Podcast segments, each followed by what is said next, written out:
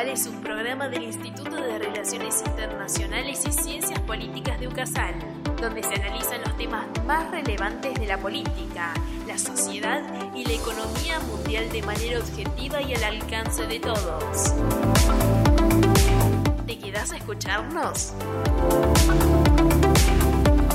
Bienvenido a Agenda Global, un podcast del Instituto de Relaciones Internacionales y Ciencias Políticas de UCASAL donde nos proponemos brindarte las herramientas para que puedas comprender mejor el mundo que te rodea. Para esta tarea contás con el apoyo de un excelente equipo. Carlos Tapia, Carolina Orce y quien les habla, Carola Bici. Bienvenidos a otra edición de Agenda Global, donde estaremos hablando sobre un tema polémico que son eh, los grupos mercenarios. Tal y como mencionó Carlos, hoy vamos a conversar sobre los grupos mercenarios, su origen histórico, su evolución, su presencia en la actualidad, su actividad y particularmente del grupo Wagner, que hoy en día está tan activo. Se sabe que el origen de los mercenarios no es reciente, sino que data de muchos años atrás, y podemos denotar su presencia a lo largo de la historia, ya que su existencia ha sido siempre controvertida, existiendo así largos tratados sobre cómo deben conformarse las Fuerzas Armadas de una nación. Estos escritos tratan básicamente sobre la importancia de la regularidad en los ejércitos en, detrimento de los grupos mercenarios, ya que no se puede comprar la lealtad de un ejército regular. Y aquí quisiera complementar lo que estás planteando, Carola, comentándole a quienes nos escuchan lo que los mercenarios existen desde la antigüedad y los primeros fueron registrados como soldados griegos que lucharon en las guerras persas del siglo V eh, a.C. Desde entonces, eh, los mercenarios han participado en casi todos los conflictos importantes de la historia.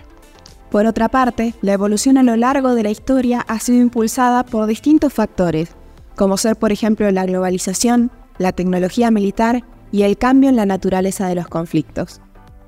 Tal cual, incluso hay registro de su actividad durante la Guerra de Malvinas con los conocidos Gurkhas.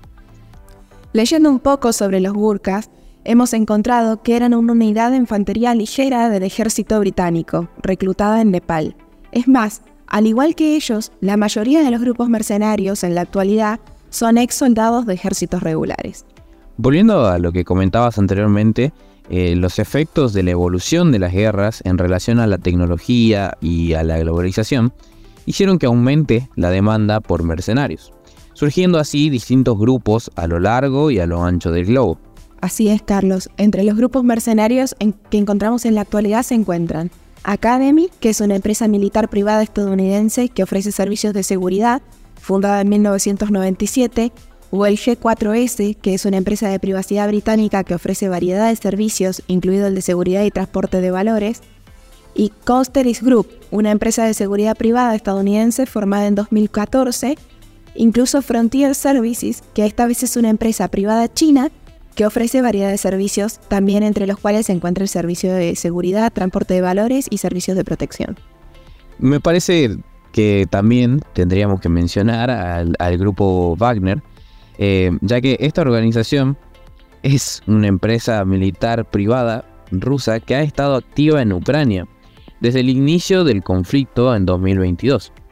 Se cree que el grupo Wagner está financiado por el gobierno eh, ruso y que está vinculado con eh, un empresario cercano a quien es el presidente Vladimir Putin.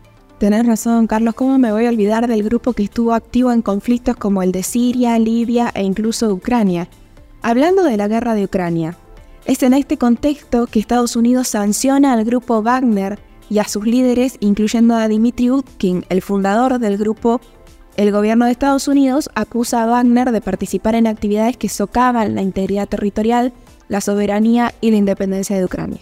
Eh, pero yo creo que todos nos preguntamos cómo se manejan los grupos mercenarios y la realidad es que se asemejan mucho a lo que son empresas privadas. Tienen una estructura organizativa, un liderazgo y un personal también que suele tener un código de conducta que establece reglas que deben seguir sus miembros.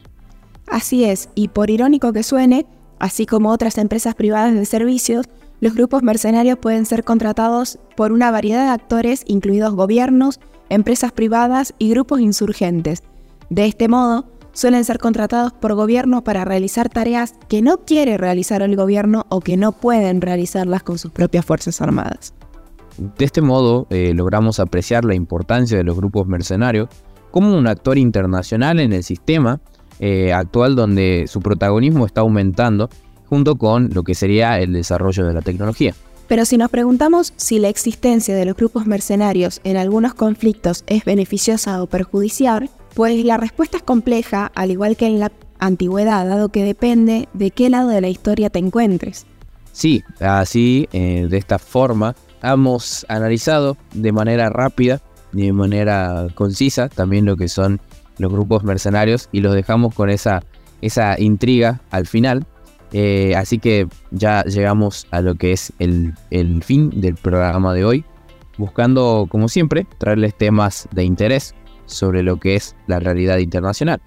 Si te gustó nuestro contenido, te invito a que nos sigas en nuestras redes sociales como arroba Agenda Global IRICP en Instagram y como Agenda Global por Facebook. Ahora también podrás encontrarnos en Spotify como Agenda Global de Radio Casal, para mantenerte al tanto de las novedades que se vienen. Te agradecemos por tu compañía y esperamos contar con vos en el siguiente encuentro.